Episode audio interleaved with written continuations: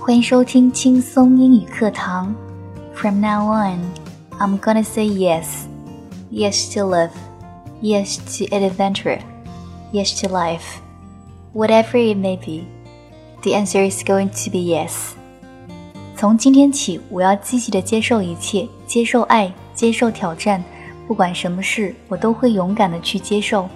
更多英语、音乐、情感节目，敬请关注新浪微博 DJ Yuki 安夏。